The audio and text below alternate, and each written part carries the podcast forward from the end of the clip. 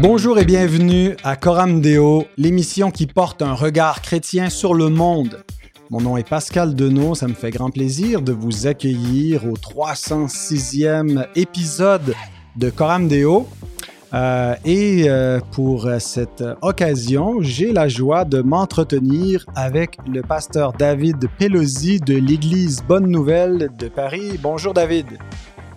Bonjour Pascal, c'est un grand plaisir pour moi d'être ici dans cet échange.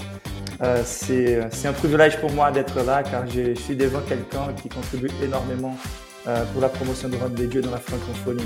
Ben, merci, merci de l'invitation, merci du compliment frère, euh, gloire à Dieu pour tout ce qu'il peut faire au travers de nos pauvres et faibles personnes. Il n'y a pas besoin de nous. On est des, serviteurs inutiles, comme il le dit, et parfois même nuisibles. Mais quoi, il s'embarrasse de nous. Et euh, donc, euh, que le Seigneur soit, honoré, glorifié par, euh, par notre service. Je suis content de te, retrouver aujourd'hui, David, pour parler ensemble de la suffisance de la parole de Dieu. Alors, je t'ai rencontré en personne pour la première fois à, Paris en mai dernier. On a commencé à échanger quelques mois en amont, en préparation de, de, la conférence Bonne Nouvelle.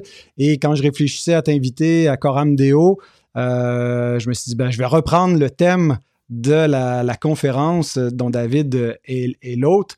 Euh, et donc, je pense que tu vas être une, bonne personne pour nous, nous, parler de cela. Mais avant de plonger dans le sujet, je euh, vous rappelle que Coram Deo est sponsorisé par Publication Chrétienne, un excellent éditeur pour la francophonie.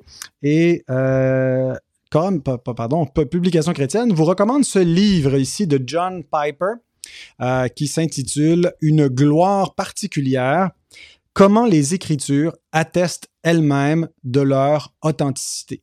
Alors, John Piper, euh, auteur bien aimé, euh, qui écrit en anglais, mais plusieurs de ses livres sont en français. et c'est un livre sur, sur la parole de Dieu qui fait environ 300 pages. Euh, et qui aborde donc tous les, thèmes importants euh, liés à euh, la, question d'aujourd'hui sur la suffisance de l'écriture. Alors après un mot de témoignage, le docteur Piper nous montre comment est-ce qu'on détermine la question du canon, comment est-ce qu'on est certain, entre autres, des, mots, des manuscrits, les bons manuscrits et des bons mots qu'on retient pour l'écriture sainte, la relation finalement entre entre euh, le, Christ et l'Écriture, l'autorité euh, apostolique, euh, les, Écritures du Nouveau Testament. J'ai développé toute une section qui est intéressante justement parce que on, voit que, que, l'Écriture était déjà établie comme quelque chose de défini au temps du Seigneur et des apôtres, mais est-ce qu'il était question d'un canon qui reste ouvert et qui allait être complété? Comment est-ce qu'on peut justifier l'ajout des Écritures néo-testamentaires à, l'écriture. Donc, toutes des questions de ce type-là. Euh, alors, procurez-vous ce livre euh, si vous voulez euh, creuser cette question ou écouter le reste de l'émission, puisque nous allons aussi creuser dans notre émission la, suffisance des Écritures. Mais donc, avant de, parler plus en détail de ce sujet-là, David, est-ce que tu pourrais euh, te présenter brièvement. Qui est David de Pelosi? Comment es-tu euh, devenu chrétien et pasteur? Et pasteur à Paris, parce que tu n'es pas né là, tu es euh, originaire du Brésil. donc, peux-tu nous dire un petit mot sur tout cela? Oui, donc moi, je suis David Pelosi. je suis né à Rio, donc au Brésil. Et moi, j'ai traversé ma conversion quand j'avais, euh, en fait, quand je vois ma conversion, je me rappelle de l'aveugle qui a été guéri euh, par euh, deux touches de la part du Christ, qu'on mm-hmm. retrouve à Marc 8, car quand j'avais 15 ans, ma mère, elle s'est convertie, et ma mère, elle était caractérisée par une recherche très sincère des dieux. C'était quelqu'un qui croyait toujours à Dieu, mais moi, je suis pas né dans un foyer chrétien. Donc j'ai vu ma mère traverser plusieurs religions différentes. Et, euh, et donc euh, nous, moi, moi en fait, ma mère, elle était un peu pionnière du surf euh, à Rio. Ah et moi, je suis élevé, voilà, comment comment surfer. Et donc euh, beaucoup de religions un peu ésotériques. Euh, jusqu'au moment où j'ai vu clairement qu'une grande transformation a eu lieu dans, dans ma mère. Donc elle, elle a vraiment trouvé Dieu. moi, de mon côté, j'étais toujours euh, intéressé par la vérité. J'avais une crainte des dieux. C'est un pays à la base catholique, donc euh, j'avais ces influences aussi. Euh, mais moi, c'était plutôt une quête pour la vérité. Et quand ma mère s'est convertie, j'ai donné occasion. Je suis allé avec elle quelques fois. Et la seule assurance que j'ai eue, c'était que la vérité était trouvée là. C'était la, la, grande sensation que j'ai eue. Sauf que moi, j'étais un, un, extraterrestre pour euh, les personnes qui étaient là, en, étant complètement dans la culture de surf, la peau euh, vraiment bronzée, les cheveux brûlés. Euh, et, j'ai eu du mal, en fait, à m'intégrer. T'étais comme le, le Brice de Nice de, de, de Rio. Possiblement. et donc, à cet âge-là aussi, les enfants à l'église, ils sont pas tous encore convertis. Et donc, c'était difficile pour moi de me voir intégrer là-bas et, pour les personnes aussi. Euh, et donc, je me suis éloigné, mais j'ai commencé à partir de là à lire la Bible. J'avais toujours la Bible. J'ai mhm. voyagé beaucoup pour faire des compétitions de surf et tout. J'ai lisé la Bible. Et euh, à l'âge de 19 ans, j'ai eu un ami qui s'était converti euh, de manière puissante. C'était les seuls que je ne m'attendais pas à avoir converti. Mais comme j'avais essayé de l'amener à l'église avec moi quand j'avais 15 ans, et qu'il a eu en fait cette conversion. J'ai eu l'espoir à nouveau. Je me suis dit à 19 ans, après ces, ces, temps perdus, je viens avec lui. Euh, et là, j'ai traversé une expérience très puissante de conversion euh, où tout est devenu clair, où l'évangile est devenu clair. Euh, et donc, c'était là les, les, grands moments de conversion, 20 euh, ans plus ou moins. C'était ma conversion. Wow. Donc, vers l'âge de 20 ans, le Seigneur t'appelle à lui. mais qu'est-ce qui t'a conduit éventuellement dans le ministère pastoral?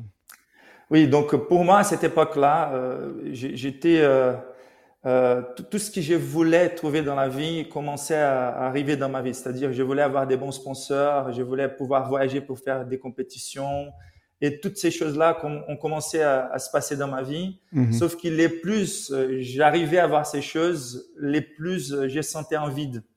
Et cette petite mémoire me disait toujours, ce qui t'avait goûté à 15 ans, c'est la seule chose qui peut te remplir véritablement. Et dans ces moments de conversion, j'étais tellement plein de joie. Euh, et, il y a eu des transformations très radicales qui ont eu lieu euh, de jour au lendemain. Par exemple, je, sortais beaucoup euh, pour, pour les nuits, etc., pour les femmes. Et euh, les moments où j'ai eu cette joie, c'était tellement débordant que j'ai prié à Dieu pour ne plus mettre euh, aucune femme dans ma vie. Euh, et j'ai pris ma Bible, j'ai commencé à lire la Bible totalement. J'ai prié tous les jours pendant 3-4 heures. Tous les jours, c'était sacré pour moi et très naturel. Et euh, mhm. quand euh, j'ai commencé à aller à l'église de ma mère avec elle à nouveau, les pasteurs annotaient ça. moi, en fait, sans, sans aucune instruction, j'ai commencé à appeler tous mes amis dans ma liste des contacts portables. et j'ai envoyé, car j'avais pas des amis chrétiens, et j'ai envoyé à tous mes amis non chrétiens. Et je disais, j'ai découvert quelque chose, on va prier chez moi, vous pouvez venir. Et j'ai envoyé pour une liste de 150 personnes et chaque semaine, j'avais 30, euh, 40 personnes à la maison. Et là, en fait, j'ai commencé à expliquer ce qui s'est passé avec moi. Et, les personnes ont commencé à poser des questions. Donc, euh, j'ai fait euh, que cette réunion naturelle des prières commence à devenir une réunion d'études bibliques. Et c'était très naturel pour moi de m'engager tout de suite au partage. Sauf que je reconnaissais toutes mes limitations et je voulais enseigner les choses correctement. Donc, je suis revenu à l'église. Et mon pasteur, il a, il a reconnu l'appel, il m'a appelé pour passer trois jours avec lui euh, dans une maison des plages qu'il avait. Et là, en fait, il a évalué l'appel et très vite, il m'a, il m'a dirigé vers, vers les séminaires. Donc, c'était cette transition-là qui, euh, dans mon cas, très personnel, très particulier, les choses sont devenues très évidentes euh, d'une manière très, très naturelle. Wow. Donc, euh, l'appel de Dieu à la fois sur, euh, pour l'appel efficace euh, au salut, mais un appel évident aussi au ministère. mais comment donc un adepte du surf se ramasse dans une grande ville comme Paris où on est très très loin de l'océan et on, ne surfe pas beaucoup là? Oui, c'est là où les choses n'ont pas devenu, sont pas devenues très évidentes en fait. Euh, jusqu'aujourd'hui, je considère euh, mon appel à Paris particulièrement comme, euh, comme mon Isaac les surf. Mhm. car pour être très honnête, il y a, il y a un seul jour où j'ai pu se passer sans penser au surf et il y a plusieurs reprises j'ai rêve avec ça. Mais la réalité, en fait, c'est que l'idée, c'était pas de venir rester à Paris, mais c'était plutôt d'aller vers la côte. Mais, mais, en fait, ça a eu lieu par un processus. Donc, mon église au Brésil était une église très bien établie les prédicateurs, les pasteurs qui étaient là, il était, euh, dans, on va dire comme ça, dans sa meilleure époque en termes des, services, des ministères, des prédications. Et dès le départ, en fait, euh, j'avais au cœur d'aller implanter une église dans un autre endroit euh, où les besoins de l'évangile seraient plus grands. Donc, les versets où Paul nous dit qu'il ne voulait pas implanter une mhm. église dans un fondement euh, qui, qui, était déjà là, ça me parlait très fort. Et comme j'ai voyagé déjà avec les SEF après ma conversion pour les compétitions, j'ai eu beaucoup d'occasions à partager l'évangile. Donc mon cœur, il brûlait vraiment pour les mhm. missions, pour aller là où, où, les besoins étaient plus grands. Euh, pendant les séminaires, j'ai eu un, un, professeur qui était euh, un portugais, euh, qui connaissait bien la situation en Europe. Et comme mon intérêt, il était très lié vers euh, l'apologétique, Schaeffer, etc., il me disait toujours que je serais peut-être très utile en Europe dans mhm. l'Europe euh, euh, qui est dans les besoins. Et donc ces choses ont commencé à, à, à, à toucher mon cœur. Et euh, quand j'ai j'ai, mon épouse aujourd'hui, en fait, à l'époque, elle était à l'église et elle était acceptée dans une grande école en France. Euh, et donc, euh, on s'est mis euh, dans, dans l'objectif de développer une relation cinq jours avant qu'elle parte en France. Et donc, pendant ces trois années des relations à distance, avant les mariages, euh, j'ai eu l'occasion de venir visiter euh, mon épouse avec sa mère pendant qu'elle étudiait et j'ai connu vraiment la situation en France et ça m'a beaucoup touché. J'ai vu vraiment les mhm. besoins, euh, j'ai vu les, les, résistances, j'ai compris ça. Et, et, là, en fait, je pense que Dieu a commencé à travailler dans mon cœur de peut-être considérer la France. Donc, ah. elle a fini ses études, elle revient au Brésil, j'ai fini mes études aussi dans la théologie. On s'est mariés et après un an, on a considéré revenir pour servir dans les ministères. Et comme les portes les plus ouvertes, c'était plutôt pour qu'elles soient embouchées à Paris, c'est à partir de là que les choses commencent à avoir lieu à Paris. Mais même si l'idée euh, au départ, c'était de rentrer par Paris et aller peut-être vers la côte, avec le temps, Dieu a confirmé doucement et il a établi des racines pour nous. Et aujourd'hui, on est convaincu qu'il faut qu'on soit ici euh, encore au moins pendant une bonne saison. Euh, et là, par la grâce de Dieu, nous, nous faisons l'œuvre de Dieu. À, mm-hmm. Ah, je pensais que tu allais répéter ce que je t'ai entendu dire euh, pendant, pendant ma, visite euh, en mai dernier, où tu disais euh, que si tu si tu la suivais pas à Paris, il y aurait un Français là, qui allait la marier avant toi. Alors, c'est pour ça que tu t'es ouais, rapidement. oui, en fait, le, fait que j'ai su qu'elle allait venir en France, c'est ça qui a accéléré les démarches de ma part. Donc, ça, ça, je me suis dit, si c'est pas maintenant, quelqu'un va la prendre, un Français va la prendre. C'est ça.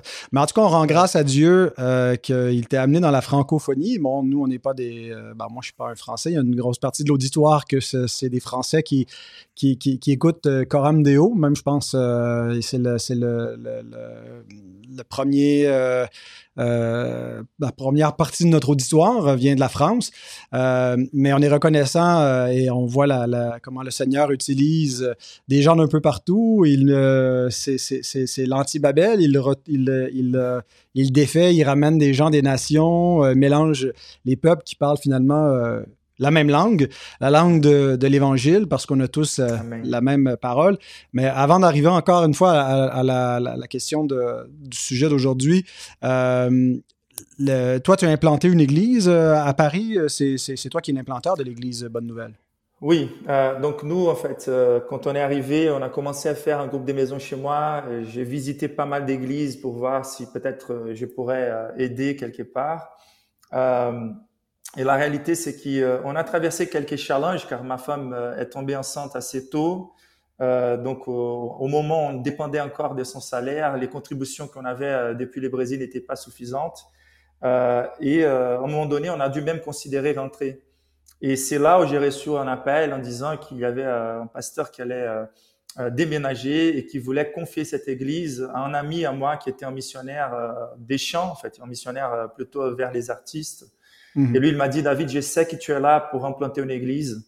Euh, donc, euh, j'ai prié à Dieu et j'ai dit, si, si, David vient avec moi, on va assumer. Euh, mais sinon, euh, je peux pas. Et donc là, on, on, a vu ça, en fait, comme, comme si Dieu était en train de confirmer l'appel pour continuer, pour persévérer. Et même si les circonstances financières n'étaient pas encore réglées, on a fait confiance que Dieu allait pourvoir et, et donc on a assumé les défis. Donc, à la base, c'était une espèce de revitalisation, car la théologie qui était là avant n'était pas du tout en fait euh, nos convictions.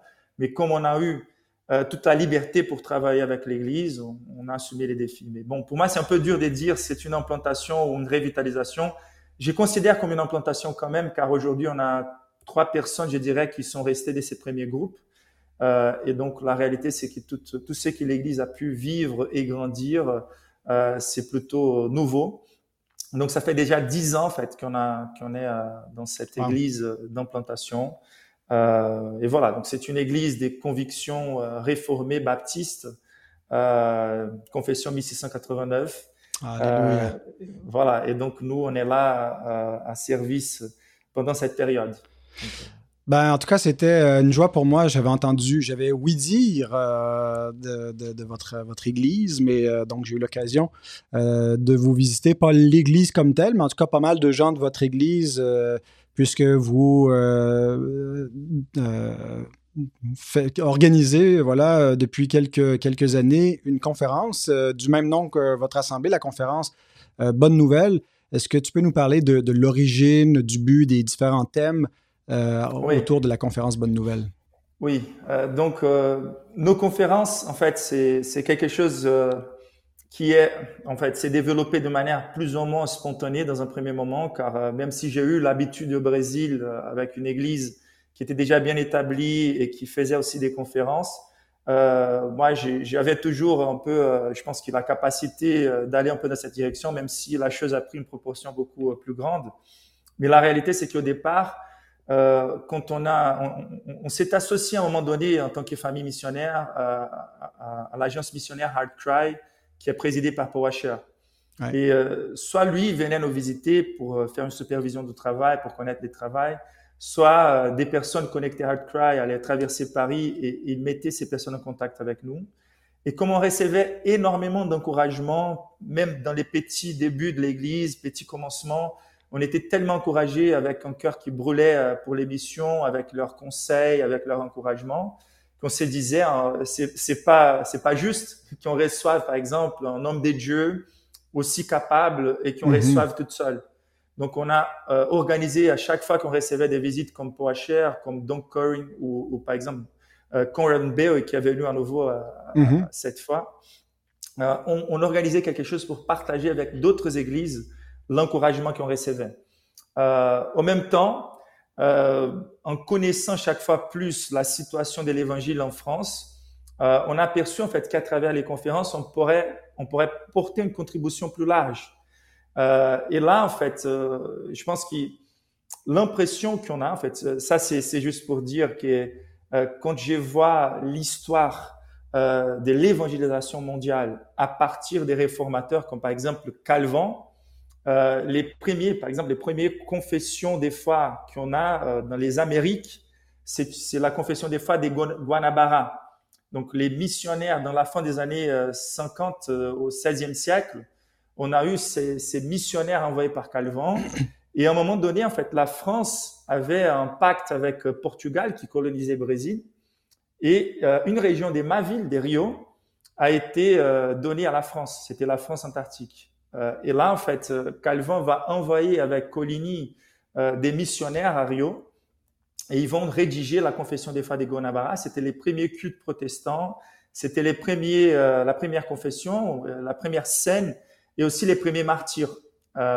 et donc ça me touche énormément car quand je vois en fait les missionnaires qui ont été envoyés à ma ville et qui ont versé mhm. leur sang, et mon objectif à travers cette conférence, c'est aussi euh, de rendre grâce à Dieu, d'honorer leur mhm. sang, leurs investissements missionnaires et avoir la conscience, comme tu as dit, en fait, que nous pouvons porter des contributions car ce qui m'inspire aujourd'hui encore à l'Église, ce sont ces convictions réformées historiques et que je pense qu'aujourd'hui en France, on pourrait, euh, et dans la francophonie, euh, renouveler quelque part ces mêmes convictions euh, et donc de réformer ces modèles qu'on a euh, pour l'émission, la conviction dans la suffisance des Écritures. Donc, c'est juste de porter un encouragement aux églises qui sont là aujourd'hui et qui reçoivent beaucoup d'influences différentes et même des influences de nos générations mhm. plus récentes, mais qui pourraient revenir et considérer comment on pourrait être boosté euh, par cette, cette, vraie tradition, on va dire, française euh, d'émission, des Huguenots, etc.,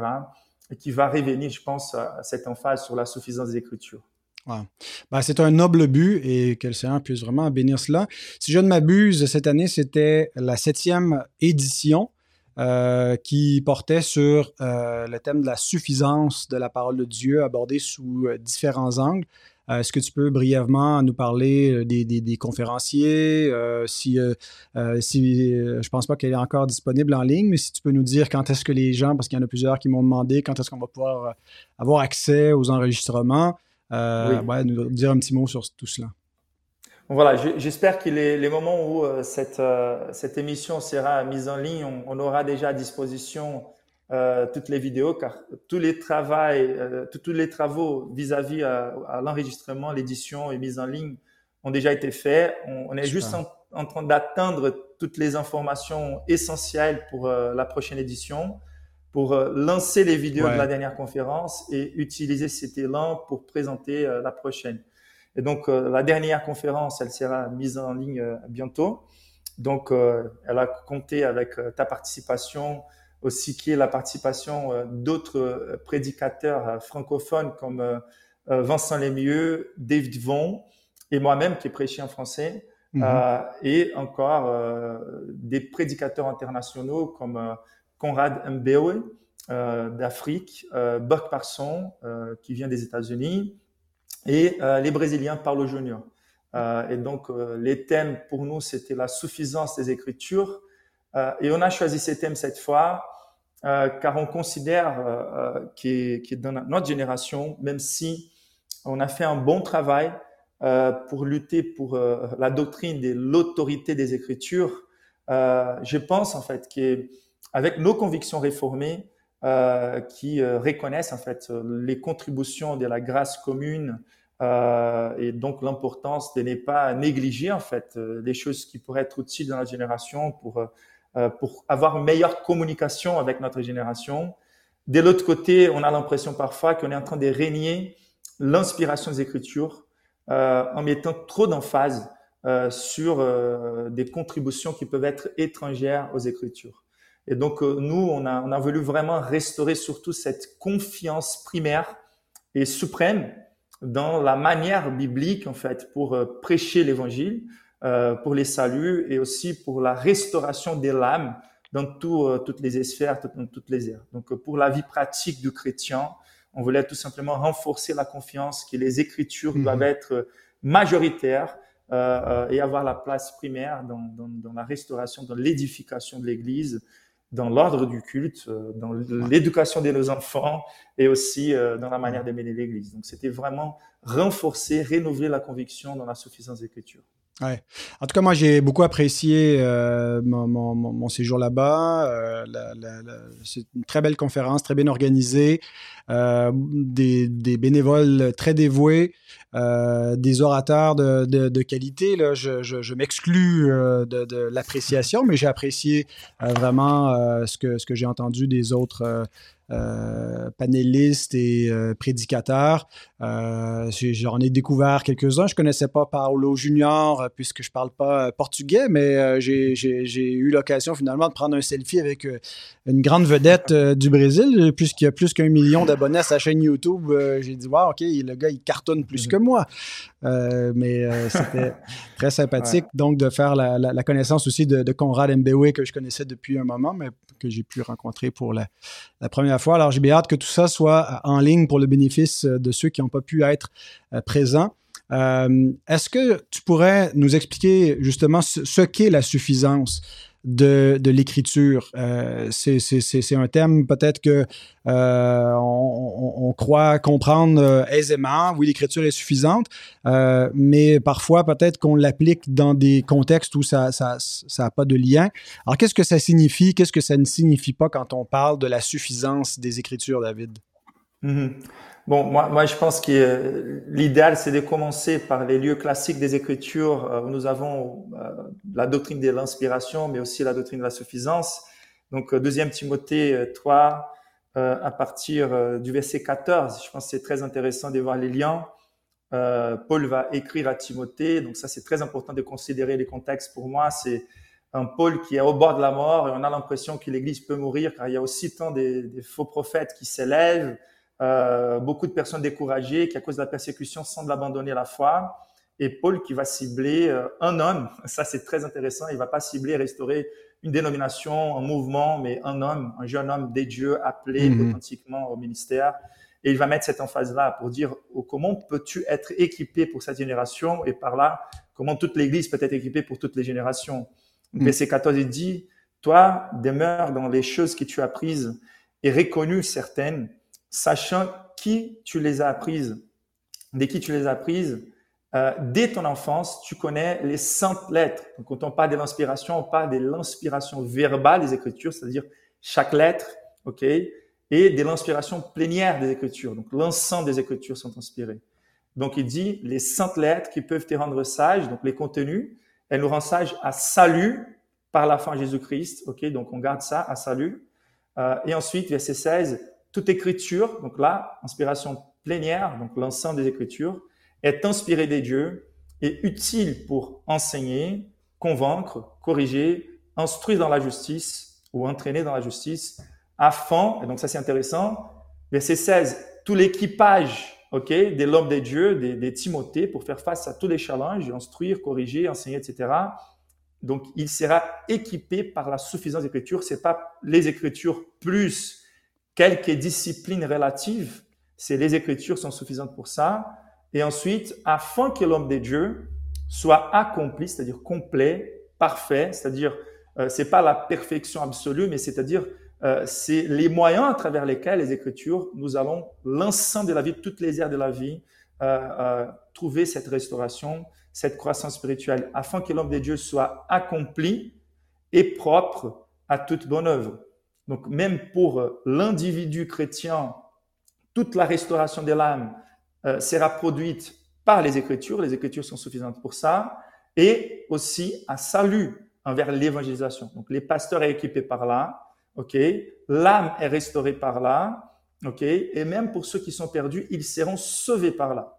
Et donc, quand on parle de la suffisance des Écritures, euh, nous avons les confessions des foi qui peuvent nous aider beaucoup. Donc, d'ailleurs, euh, je pourrais faire la recommandation aussi euh, de, cette œuvre que tu nous as mm-hmm. contribué, ok? Et là, en fait, la précision du sixième paragraphe de la première section des Écritures elle vise à nous rappeler euh, des choses très importantes. Lorsqu'on parle de la suffisance des Écritures, euh, donc euh, la première chose qu'il faut faire, c'est de définir quelle est la portée de cette suffisance.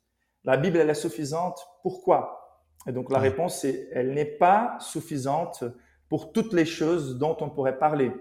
Ok? Donc elle n'est pas suffisante, par exemple, pour que je connaisse toutes les choses à propos de la médecine, ou mmh. même les choses les plus importantes à propos de la médecine, ou comment conduire la voiture.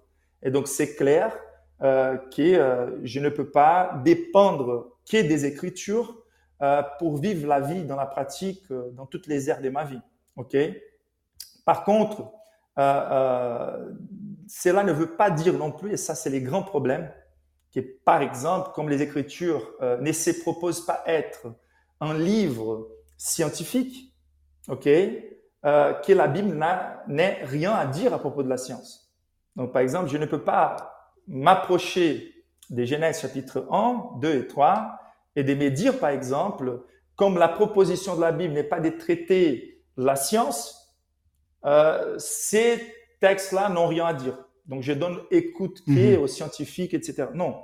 Là où la Bible croise avec les choses qui vont sortir légèrement du domaine principal des Écritures, là où elle croise ces domaines, elle doit prendre l'avance. Et si la Bible elle est claire sur un point qui peuvent même contredire même des théories de nos jours, la Bible doit être prise euh, comme celle qui a la prééminence. Donc même si c'est pas son domaine principal, mhm. si elle touche de manière claire à certains points, elle prend la prééminence. Donc la Bible elle doit donner les principes qui gouvernent toute autre ère des connaissances humaines et elle doit aussi encadrer la compréhension de ces choses. Donc là, c'est pour ce qui, qui, concerne la portée. Un autre point important quand on parle de la suffisance, c'est de savoir qu'elle ne parle pas de manière exhaustive sur toutes les choses, mais elle parle de manière suffisante. C'est-à-dire, par exemple, la Bible elle ne parle pas de manière explicite par rapport à la doctrine de la Trinité, mais elle nous parle de manière suffisante, de manière à conduire à cette conclusion. Et donc, par exemple, euh, on ne connaît pas toutes les choses qu'on pourrait connaître aujourd'hui à propos de la gloire du Seigneur Jésus-Christ. Mais la Bible, elle est suffisante pour nous présenter de, la manière la plus sublime de toute autre connaissance qu'on pourrait avoir dans la vie à propos de la gloire du Christ jusqu'ici. Quand on arrivera à la gloire, on verra la gloire du Christ d'une manière encore plus sublime. Mais la réalité, c'est que dans ce que la Bible se propose à parler, elle nous donne des informations suffisantes. C'est-à-dire, je ne peux pas avoir une connaissance avec assurance et une connaissance nécessaire, suffisante, autre part qui est dans les Écritures à propos de ce que j'ai besoin de savoir pour méconnaître l'anthropologie biblique, dans ce qu'elle est plus important à propos de mon âme, connaître quels sont les problèmes de l'homme, comment régler ces problèmes de l'homme de manière radicale et savoir que les problèmes de l'homme est euh, lié à cette, euh, ces besoins de réconciliation avec Dieu. Donc, pour connaître Dieu et sa gloire, pour connaître les problèmes de l'homme et comment me réconcilier avec Dieu envers Jésus, à travers Jésus-Christ, ce sont des choses que j'ai besoin de savoir et je ne trouve nulle part ailleurs avec suffisance qu'est dans les Écritures. Hmm. Tu as déjà euh, énuméré euh, plusieurs exemples euh, et, domaines dans lesquels la suffisance de l'écriture s'applique. Peut-être, je ne sais pas si, si tu peux résumer de, façon un peu listée les domaines justement où la suffisance de l'écriture s'applique euh, et, euh, en quoi est-ce que c'est surtout pertinent euh, dans notre contexte à nous? Oui.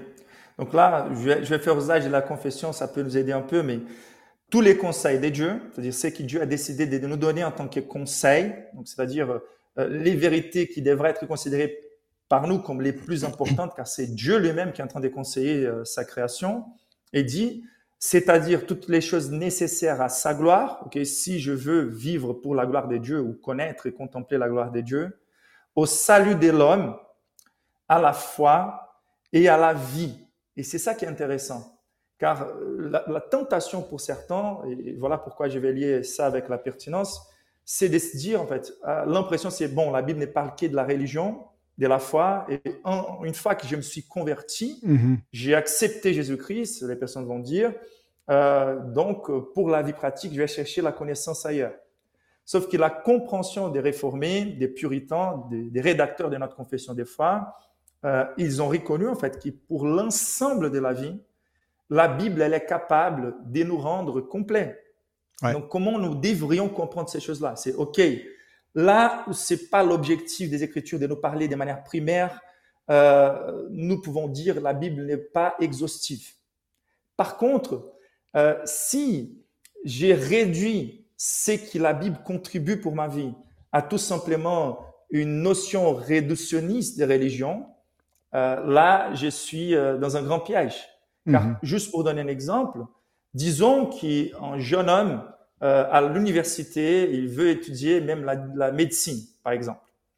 Euh, il va devoir croiser beaucoup des concepts biologiques, beaucoup des concepts euh, même philosophiques.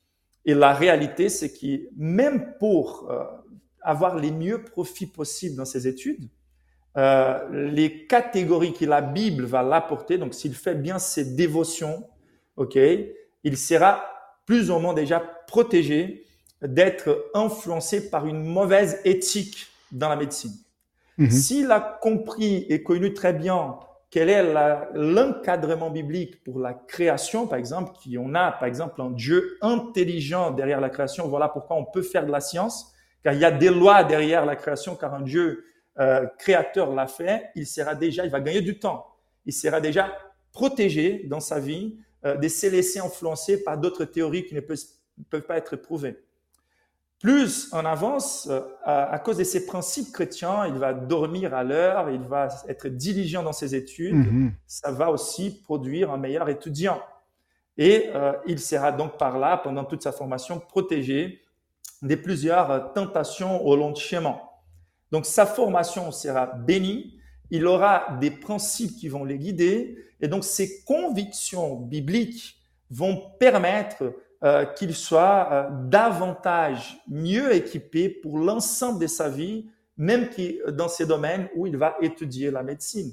Et donc, quand on rajoute à ça le fait que toute connaissance des choses créées par Dieu vise à nous conduire à l'adoration à Dieu, il ne peut pas s'empêcher à la mesure où il étudie la biologie ou la médecine de glorifier Dieu, d'adorer Dieu, en découvrant à chaque, à chaque fois plus des évidences, des empreintes euh, de la sagesse des dieux, de la bonté des dieux, de la beauté des dieux tout simplement dans ses études. Et mhm. donc, euh, les, les, les, disciplines, qu'on peut dire comme ça, euh, scientifiques, elles vont, euh, si elles sont faites de manière correcte, biblique, et c'est qui la Bible qui peut à la fin confirmer ces choses, elles vont en fait entraîner la mentalité humaine pour aider dans la compréhension biblique, quelque part. Mais la réalité, c'est que si quelqu'un se consacre euh, exclusivement aux Écritures et qui donne la Bible sa place des priorités, même lorsqu'il va étudier d'autres choses, il sera plus en mesure euh, de réjouir, de trier et de mieux appliquer toutes les connaissances. Mhm. Comme le psalmiste qui s'écrit euh, que par les préceptes de Dieu, il a, il a plus de, de, sagesse, d'intelligence que, que, ses adversaires, que ceux qui n'observent pas la, la, parole de Dieu. Euh, parce que voilà, ça nous donne euh, une sagesse pour la vie, hein, de, façon générale, même sur des, sujets où elle ne, discourt pas de façon euh, explicite ou directe, mais indirectement, elle va nous, équiper pour toute bonne œuvre. Et de façon encore plus particulière pour les bonnes œuvres que Dieu veut que nous pratiquions, qui, touchent à la vie chrétienne et à la vie d'Église. Et donc, comment justement le thème de la suffisance euh, est, plus que jamais pertinent en 2023. Euh, dans l'histoire, bon, c'est une doctrine qui a peut-être été euh, un peu attaquée par le, le, le, pendant de l'Église romaine, où oui, l'Écriture, elle est, elle est la parole de Dieu. Cependant, il nous faut la tradition pour la comprendre et pour la compléter. Alors, c'était surtout le, challenge historique euh, du, du, du, du, temps de, de, la réforme et qui, qui, qui, qui, oppose un peu la réforme avec euh, le, le, le, papisme ou euh, l'Église catholique romaine. Euh, aujourd'hui, je ne sais pas que cette question-là n'est plus d'actualité. Il y a encore cette conception chez les catholiques que la tradition vient compléter la révélation.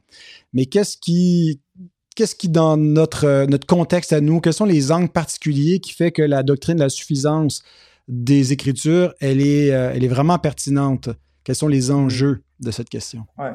Donc, pour revenir au contexte original de la confession, euh, comme tu as bien précisé, en fait, euh, c'était plutôt l'interprétation privée des Écritures de la part des clergés, des hauts clergés catholiques, qui empêchait les personnes d'avoir cette relation libre avec les Écritures pour croire qu'elles seraient suffisantes pour apprendre la vraie foi et donc savoir discerner euh, ce qui n'était pas bien dans l'Église catholique euh, et pour développer leur sanctification. Et donc là, ils étaient vulnérables des interprétations privées de la tradition catholique.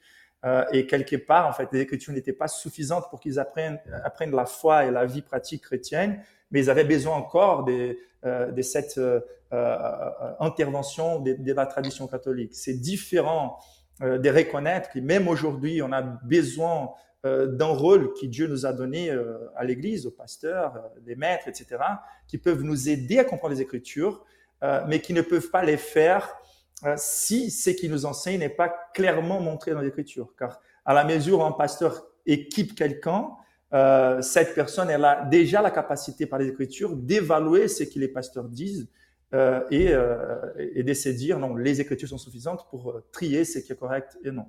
Donc là, mhm. dans euh, les contextes originaux de la confession, c'était vraiment euh, pour de se protéger, euh, de dire que non, c'est les écritures plus la tradition.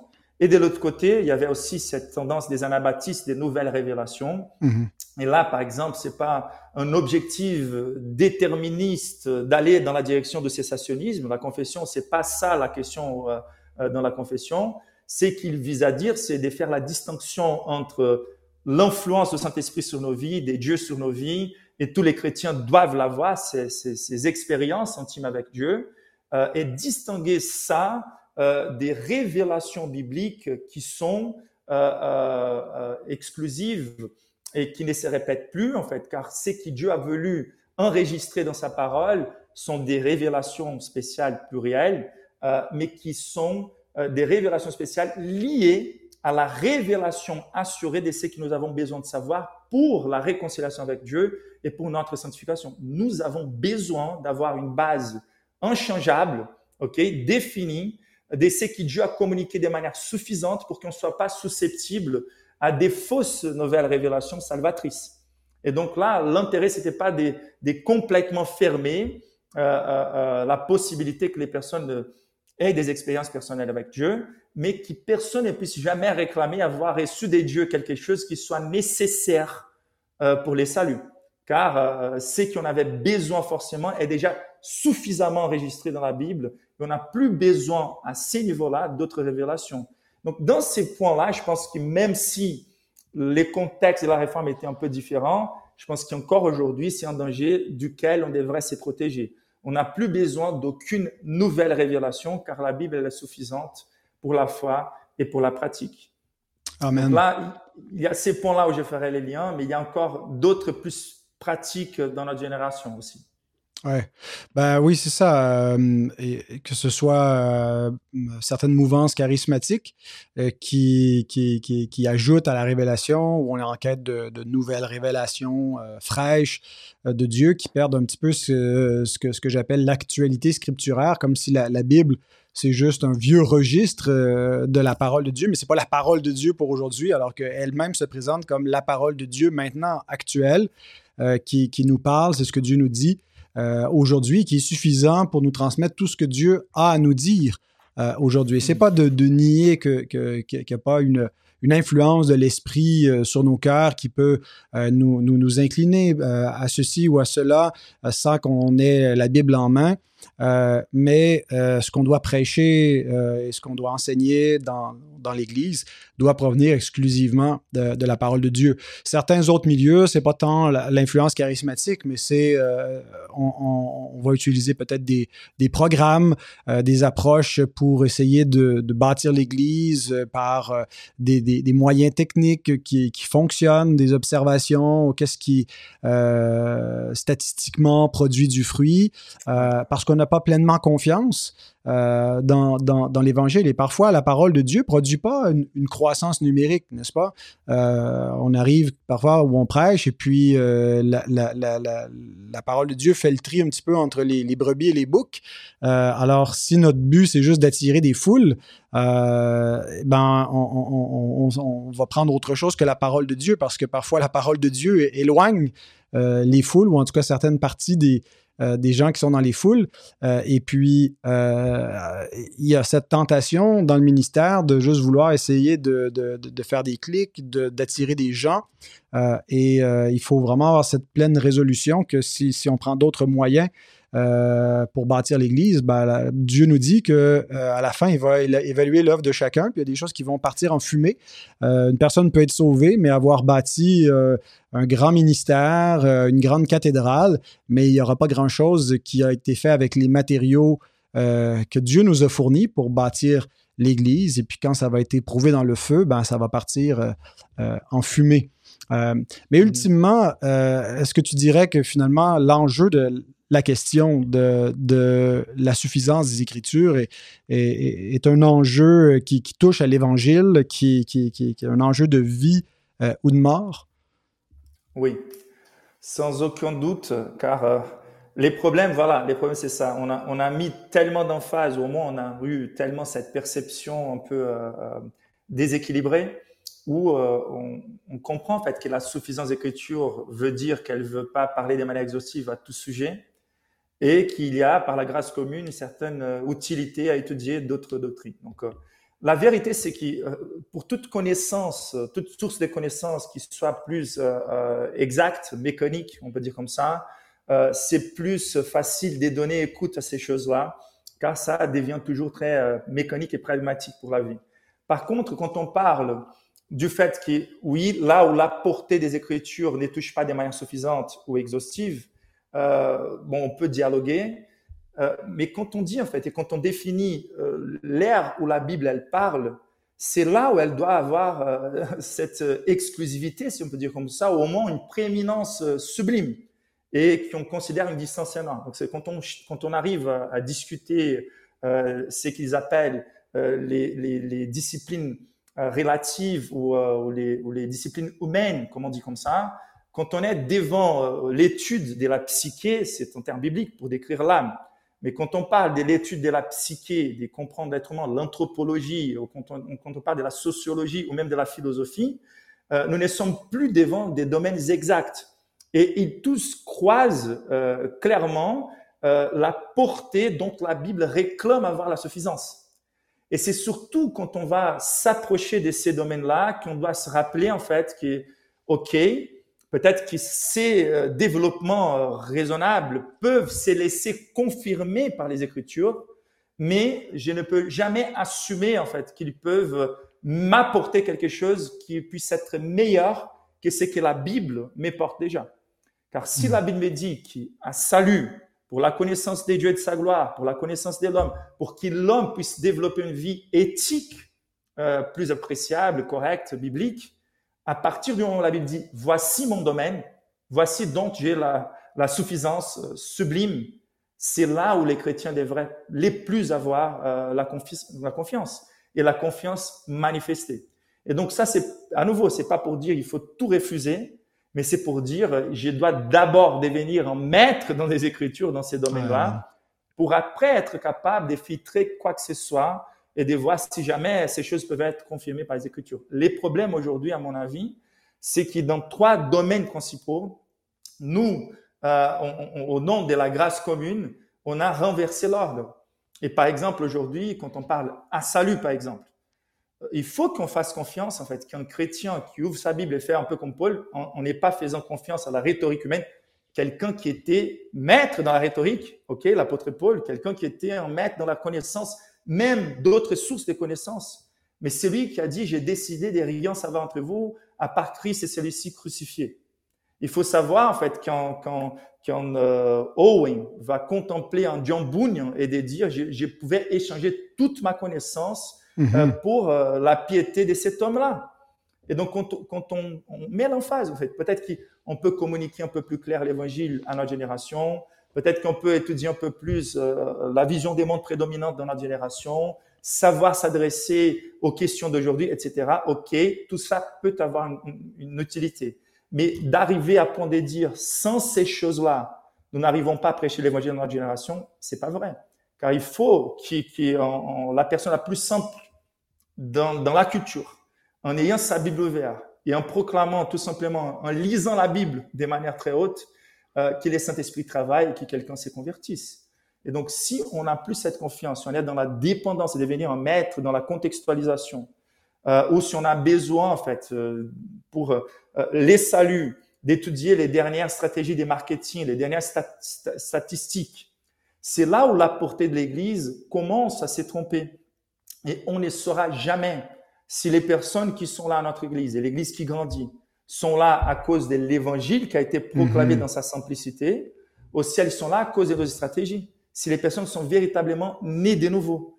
Car euh, pour mieux que j'étudie comment McDonald's a développé euh, son stratégie de marketing euh, et que la climatisation du culte ou les jeux pyrotechniques, des, des, des jeux de lumière, euh, et, et, les spectacles qu'on a fait avec euh, une bande qui va jouer mieux qui est, Rolling Stone, euh, on ne saura jamais si les personnes sont là à cause de ces choses-là ou si elles sont nées de nouveau. Car mhm. aucune stratégie des musiques, des marketing et même des connaissances philosophiques ne vont jamais ramener les morts à la vie. La seule chose qui peut ramener les morts à la vie, c'est la proclamation de l'évangile. Et donc, il faut savoir, en fait, revenir, en fait, à cette confiance, non seulement envers les saluts, pour l'ordre du culte, car la Bible nous donne des principes très clairs de comment on devrait faire un culte dans sa liturgie. Et en plus de ça, en fait, quand je considère la manière dont on a échangé les rôles de pasteur pour une notion des conseils, et même quand on utilise la terminologie conseil biblique, c'est bien, ok. Mais des fois, on a l'impression qu'on est en train de former des personnes pour remplacer à l'Église euh, les psychanalystes hors l'Église, au lieu de nous rappeler en fait qui l'homme qui prend soin de l'âme, c'est quelqu'un qui Dieu a appelé, qui a été confirmé dans sa vocation ministérielle et qui connaît la Bible. Et donc hmm. là, même pour les conseils pratiques pour la vie de tous les jours, c'est très important de nous rappeler, OK, des choses utiles peuvent venir de l'extérieur, mais la réalité, c'est est-ce que nous sommes là en train de donner la prédominance euh, pour les conseils du peuple des dieux, conseils bibliques du peuple des dieux, euh, au rôle que la Bible nous présente, car pendant 2000 ans d'histoire, avant que la, euh, la, la, psychologie ou la psychanalyse se développe, la psyché était traitée par la Bible et par l'homme mm. des dieux. Donc voilà un peu les, toutes les vertantes où les choses vont, car à la fin, le but ultime, c'est d'être sûr que les peuples des dieux a été sauvé par la puissance des dieux qui se manifeste par la parole des dieux et que Christ est en train de nettoyer son Église par sa parole. Et là, en fait, nous n'allons jamais avoir cette assurance si nous ne faisons pas confiance à la suffisance de l'Écriture.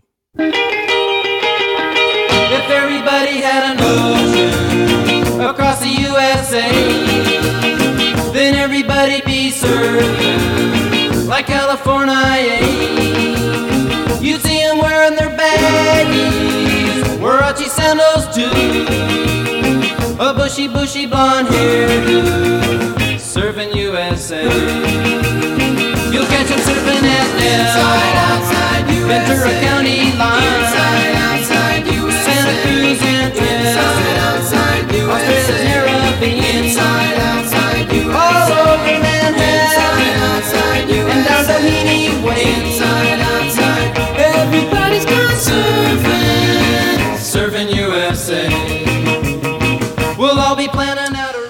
Excellent. Merci euh, beaucoup, euh, David, pour euh, ces propos auxquels je, souscris, même si John C. Maxwell, avec ses 21 lois irréfutables du leadership, ne serait pas d'accord, ou je ne sais qui d'autre qui contesterait cette, cette emphase qu'on traiterait de piétiste.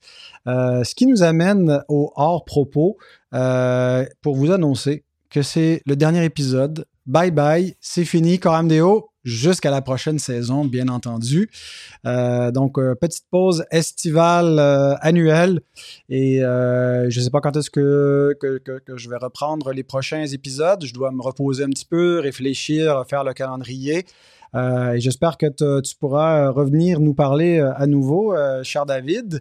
mais ça a été un plaisir d'échanger avec toi les gens qui voudraient en savoir plus, à la fois sur euh, ton Église et sur la conférence, je pense que vous partagez le, même site euh, Internet, n'est-ce pas?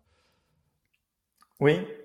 Qui est églisebonnenouvelle.com, voilà. C'est bien ça. Voilà églisebonnenouvelle.com euh, où on retrouve euh, donc la vitrine euh, de, l'église Bonne Nouvelle à Paris et où vous aurez les archives de la conférence des années passées et bientôt, et peut-être déjà au moment de publier cette émission, l'annonce et les inscriptions pour l'an prochain, la prochaine conférence Bonne Nouvelle. Est-ce que tu peux nous dire le, thème de la conférence ou c'est, c'est pas encore permis de le dire?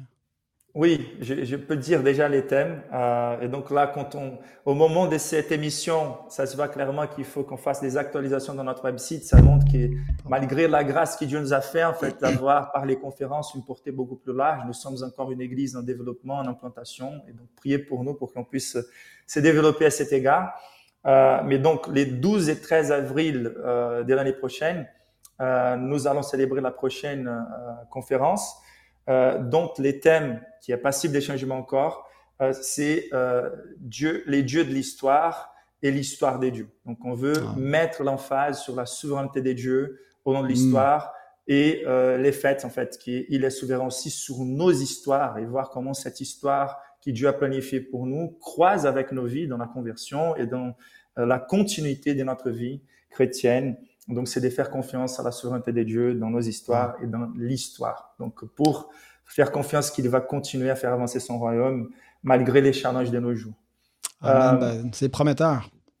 Ouais, et donc là, en fait, on peut tout simplement vous avancer. C'est pas une confirmation euh, euh, finale, mais au moins, euh, euh, il a, il a réservé la date dans son agenda. Donc, on sait ah. très bien qu'il a des challenges dans sa santé. Donc, nous allons à partir de là, commencer à inviter les autres euh, et confirmer les autres euh, intervenants.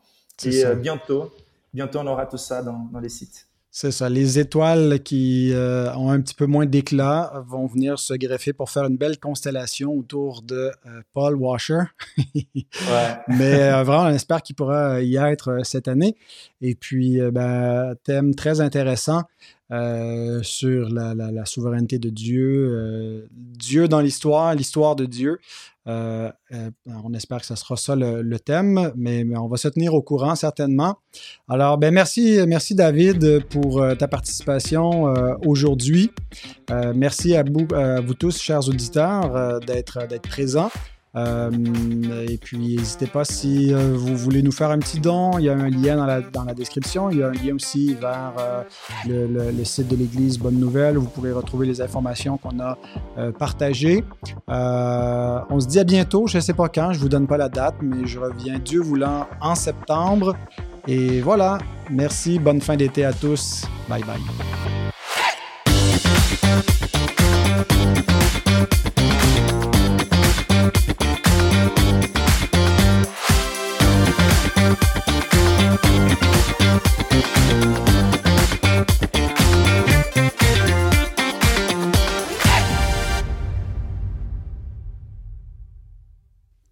J'ai fait des efforts pour ne pas sortir très fondamentaliste, mais. non, ça allait. Ça... Non, non, mais il faut revenir au fondement aussi. On veut pas. Bon, on n'est pas, on n'est pas opposé à tout. Puis je pense que c'était quand même nuancé. Tu n'étais pas en train de dire la psychologie, c'est diabolique ou tout ça, mais en disant il faut, faut que la, parole de Dieu est la priorité. puis je suis d'accord avec toi. Moi, je suis, je suis, je suis sympathique au counseling biblique, mais je c'est pas pour que ça prenne la place du. Euh, du ministère pastoral et surtout pas. Mais le counseling biblique euh, euh, dans un angle réformé, c'est-à-dire que euh, c'est pas pour faire de la, psychologie chrétienne, mais pour vraiment appliquer la parole de Dieu dans, de façon individuelle, d'accompagner, de cheminer avec des gens qui ont besoin de, d'y voir plus clair et puis d'avoir des partenaires de redevabilité, des choses de cette nature-là, tout simplement.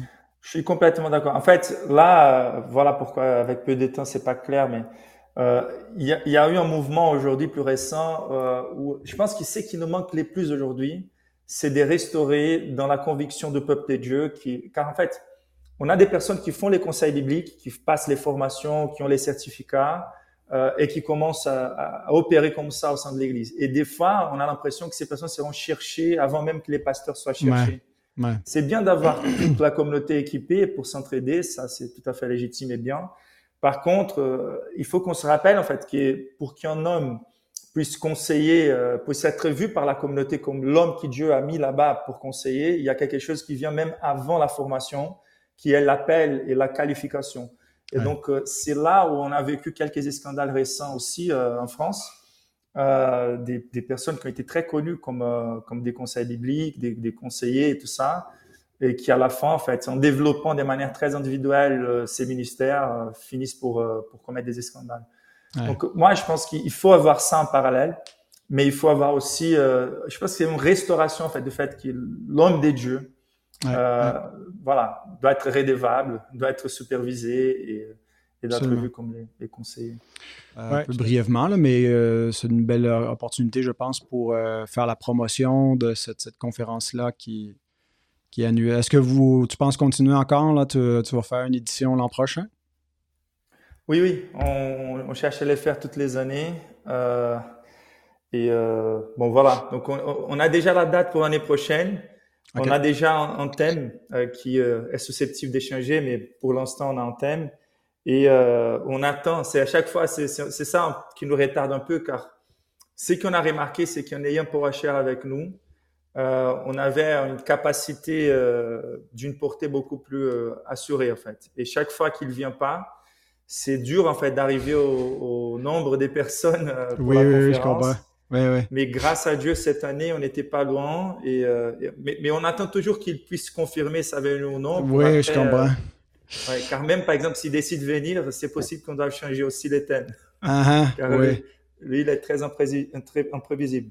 Donc là, on est un peu retardé pour les invitations et tout ça à cause de ça. Mais, c'est pas facile. Mais on a déjà au moins la date voilà, et, les thèmes. Ouais, c'est sûr que les, les, euh, les Élis, là, tu sais, on sait jamais sur quelle montagne euh, l'Éternel va l'enlever, va le transporter. C'est ça. Il faut s'ajuster.